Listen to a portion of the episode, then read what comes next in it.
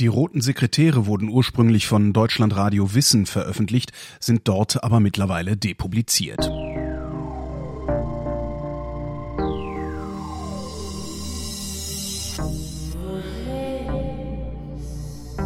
Wer redet, ist nicht tot.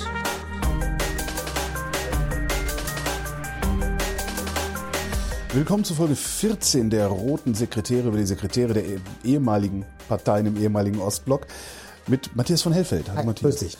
Thema heute, Nicola Ceausescu, äh, rumänischer Generalsekretär, Staatspräsident, Vorsitzender des Staatsrats, auch seit 1965, also der war mindestens so lange dran wie Castro. Nee, nee, Castro war länger. Castro ähm, war länger. Und ein vollkommen größenwahnsinniger äh, Machthaber muss das gewesen sein. Also ich, ich hörte nur neulich einen Freund erzählen, der war in Bukarest, hat sich diesen Palast angeguckt und meinte, das ist der totale Wahnsinn. Kann man sich überhaupt nicht Habe ich jetzt auch gerade gemacht. Ich kann, also eine Reise nach Bukarest lohnt sich. Kann sich jeder leisten, ist nicht so sehr teuer. Ähm, und dann, wenn man da ist, muss man diesen Palast sich anschauen und zwar mit einer Führung, damit man erklärt bekommt, was da alles für ein Irrsinn gebaut wurde.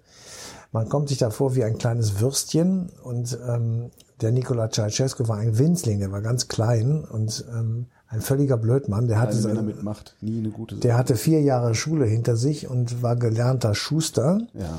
Ähm, und kommt ähm, sozusagen im Gefolge von Umbrüchen. Rumänien wird ja ähm, äh, in, das, sozusagen in die sozialistische Gemeinschaft integriert nach 1945 und ähm, er wird Mitglied der Partei, kommt dann so im Zuge von Revier, Revirements und irgendwelchen Umstürzen innerhalb der Partei rutscht er immer so ein bisschen wieder mit hoch.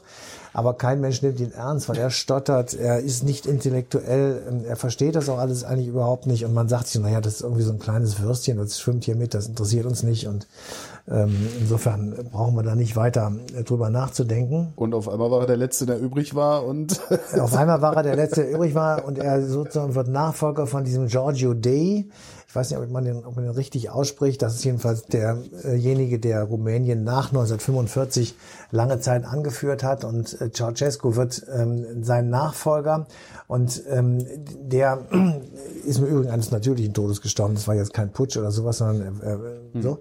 Und ähm, er, die Nachfolge entscheidet sich zu sein, zu Ceausescus Gunsten, was man im Nachhinein wirklich überhaupt nicht mehr verstehen kann, weil die sozusagen, die auch da zur Wahl gestanden hätten, wussten, dass der Typ nichts drauf hat sozusagen und dass der einfach ähm, ja so ein, so ein Typ ist, der ganz unsicher wirkt, der ähm, überhaupt nicht wie so ein Herrscher auftritt, der die intellektuellen Fähigkeiten dazu gar nicht hat und der im Grunde genommen auch die ersten Jahre über nicht besonders ähm, ja nicht besonders auffällt.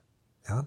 Und ausgerechnet und, der ist stalinistischer als Stalin. Genau, und der wird dann aber, der dreht sich im, das ist ja auch, haben wir ja oft beobachtet bei der Recherche zu dieser Serie, dass man eben merkt, während der Amtszeit drehen die sich erst richtig um. Also das sind vorher Leute, die vielleicht sogar gute Ideen hatten, die vielleicht ehrlich waren, die wirklich was Besseres wollten, die nach dem, nach den Erfahrungen von Faschismus und Zweiter Weltkrieg mit allem Recht ausgestattet waren, zu fordern, dass man das anders machen muss, als das, was man da gerade gesehen hatte. Aber sie waren halt nicht stark genug, um der, der Korruption der Macht zu widerstehen. Also sie waren auf jeden Fall äh, dem nicht gefeit. Und äh, bei Ceausescu kann man das wirklich tatsächlich an einem Staatsbesuch festmachen.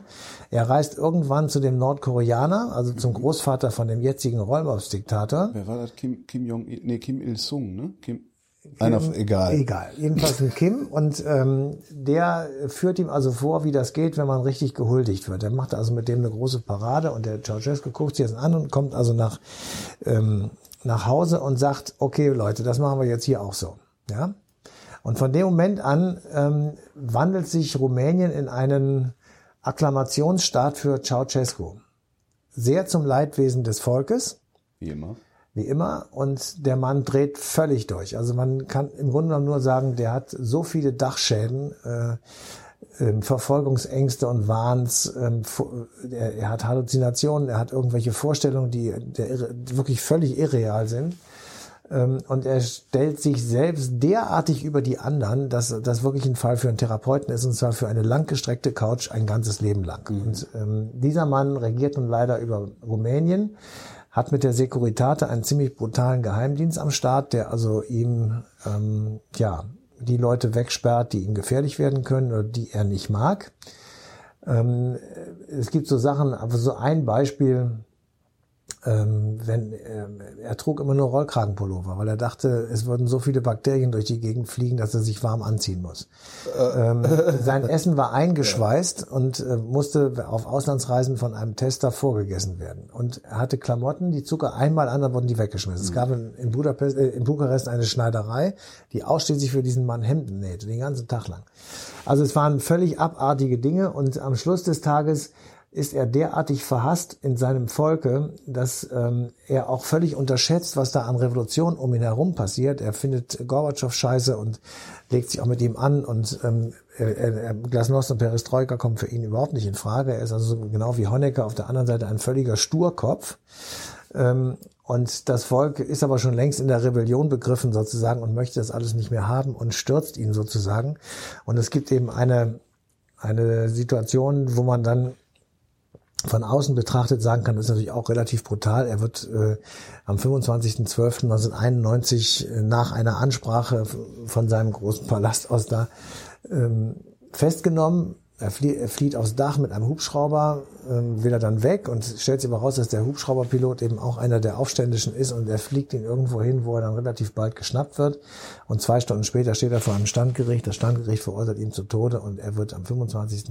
Äh, Dezember 1991 im Hinterhof eines ähm, Bukarester, ähm, einer Bukarester Polizeistation, glaube ich, erschossen, genauso wie seine Frau Elena.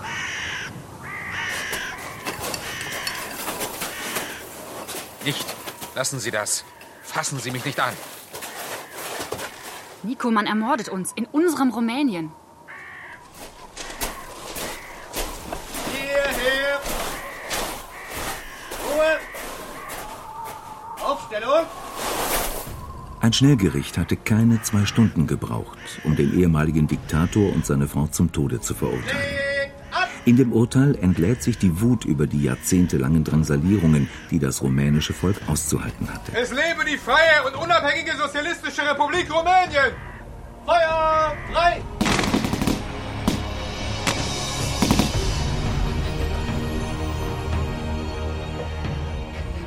Die Karriere des Nicolae Ceausescu beginnt 1965. Bis dahin hatte er sich in der Parteihierarchie nach oben gedient. Dabei erweisen sich die Kontakte, die er während des Zweiten Weltkriegs bei verschiedenen Gefängnisaufenthalten knüpfen konnte, als äußerst hilfreich. Geschickt nutzt er diese Verbindungen, um sich unentbehrlich zu machen. Dabei glaubt jeder, dass Ceausescu wohl keine Konkurrenz im Kampf um die Macht in Partei und Staat ist. Er verfügt über keinerlei Bildung, steckt voller Komplexe, stottert und ist von geringem Intellekt. Aber sie täuschen sich. Für den kleinen Mann aus den Karpaten ist der Weg nach oben der Ausweg aus seinen persönlichen Problemen. Nur hinter vorgehaltener Hand werden Gerüchte über den Mann kolportiert. Er sei brutal, kenne keine Rücksichtnahme, habe eine schwere Kindheit gehabt, in der er misshandelt und geschlagen worden sei. Der hat nur gehasst. Der ist wie sein Vater. Schlechter Die anderen der konnte nichts. Alles, was da war, hat Ceausescu gehasst. Der war hart wie Stein. Kein Gefühl. Trotzdem genießt Nicolae Ceausescu, der sich Konduktor, also Führer nennen lässt, zunächst Anerkennung beim Volk. Er kurbelt die Bauwirtschaft an, sorgt für neue Krankenhäuser und Schulen. Die rasante Industrialisierung Rumäniens bringt steigende Löhne und vermehrten Wohlstand. Das Volk ist beeindruckt. Da ist einer von ihnen, der mit den Großen dieser Welt an einem Tisch sitzt und er bietet der Sowjetunion auch noch die Stirn. Aber Ceausescu handelt nicht für das Volk, sondern nur auf eigene Rechnung. Sein Name soll für immer mit der Geschichte des modernen Rumänien verknüpft sein. Nach einer Asienreise im Sommer 1971 beginnt in Rumänien eine neue Ära. In China und Nordkorea sieht er einen Personenkult ungeahnten Ausmaßes. Mao Zedong und Kim Il-sung werden mit Göttern gleichgesetzt. Der kleinste Hinweis genügt, um das ganze Land umzukrempeln. Ständig gibt es Militärparaden und andere Formen der massenhaften Huldigung der großen Söhne des Volkes. Zurück in Rumänien eifert er der chinesischen Kulturrevolution nach. Auch er will verehrt werden. Überall lässt er riesige Bilder von sich anbringen. Städte, Fabriken, Vereine, Straßen und Veranstaltungen tragen seinen Namen. Jahr für Jahr denken sich sogenannte Schriftsteller neue Bezeichnungen für den Mann aus, der inzwischen größenwahnsinnig geworden ist. Titan der Titanen. Stratege des Glücks. Genie der Karpaten. Süßester Kuss der Heimaterde. Sohn der Sonne. Prinz Zauber. Größter aller Führer. Morgenstern. Großer Kapitän und geliebter Vordenker. Unser irdischer Gott. Jupiter der Karpaten. Je mehr er bejubelt wird, desto mehr fürchtet Nikolai Ceausescu auch um sein Leben. Wenn ihn unterwegs Kinder küssen sollen, müssen sie vorher einen Medizincheck durchlaufen. Aus Angst vor Zugluft trägt er Rollkragenpullover. Seine Kleidung wird nach einem Tag weggeschmissen. In Bukarest arbeitet eine Schneiderei rund um die Uhr. Ausschließlich für ihn. Sein Essen wird in versiegelten Folien angeliefert. Bei Auslandsreisen sind Vorkoster und ein mobiles Labor dabei. Damit der jähzornige Staatschef nicht ständig außer sich ist, werden Dorffassaden aus Pappmaché am Weg seiner Wagenkolonne aufgebaut. Auf den Weiden stehen nur gut genährte Kühe. Um die Ernte reichhaltiger aussehen zu lassen, hängen Bauern Äpfel an Drahtschlingen in die Bäume. Das Leben, das ihm vorgeführt wird, hat mit der Realität nichts zu tun. Es gibt nur stundenweise Strom, Lebensmittel sind rationiert und die Zimmertemperatur in den gigantischen Plattenbauten ist in manchen Wintern nicht höher als 12 Grad. Nach einem Erdbeben im März 1977 sind weite Teile von Bukarest zerstört. Der Diktator fasst einen kühnen Plan, lässt drei weitere Stadtviertel sprengen und an deren Stelle einen Palast bauen, dessen Ausmaße weltweit einmalig sind. Eine fast vier Kilometer lange Prachtstraße führt zum Palast des Volkes, der das Schloss von Versailles in den Schatten stellen soll. Der Größenwahn des Gernegroß ist nun in Stein gemauert. Aber der Niedergang des Landes ist unaufhaltsam. Als im Mai 1987 der neue sowjetische Generalsekretär Michail Gorbatschow nach Bukarest kommt, befindet sich das Land in Agonie. Und Gorbatschow ist entsetzt. Genosse Gorbatschow, die sozialistischen Staaten müssen zusammenstehen. Wir dürfen keine Abweichungen dulden. Erwarten Sie keine Handlungsanweisungen von der Sowjetunion. Jedes Land sucht seinen eigenen Weg zum Sozialismus. Sie müssen sich mehr um das Volk kümmern. Ich höre von Lebensmittelengpässen in der Sowjetunion. Das, was Sie in Ihrem Land als eine Gesellschaft des Wohlstands und des Humanismus ausgeben, hat nach meinem Dafürhalten weder mit dem einen noch mit dem anderen etwas gemein. Ganz zu schweigen von der Demokratie. In Wahrheit halten Sie das Land in Angst und Schrecken, nachdem Sie es von der Welt isoliert haben. Die beiden haben sich nichts mehr zu sagen. Das festliche Abendessen wird abgesagt. Nikolai Ceausescu ist im eigenen Lager isoliert. Als in Ungarn, Polen und Deutschland die Revolutionen ausbrechen, beginnen auch in Rumänien erste Proteste. Die Demonstranten fordern politische Reformen und Freiheit. Ceausescu macht Faschisten und die verhassten ungarischen Nachbarn als Drahtzieher des Aufstands aus. Die letzte Begegnung des Diktators mit dem rumänischen Volk findet am 22. Dezember 1989 statt. Gegen halb zwölf tritt Ceausescu auf den Balkon des Präsidentenpalastes und wendet sich an die unten ausharrende Menge.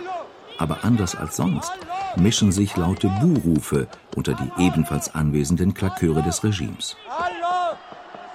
Genossen, so geht das nicht. Hallo! Hallo! Hallo!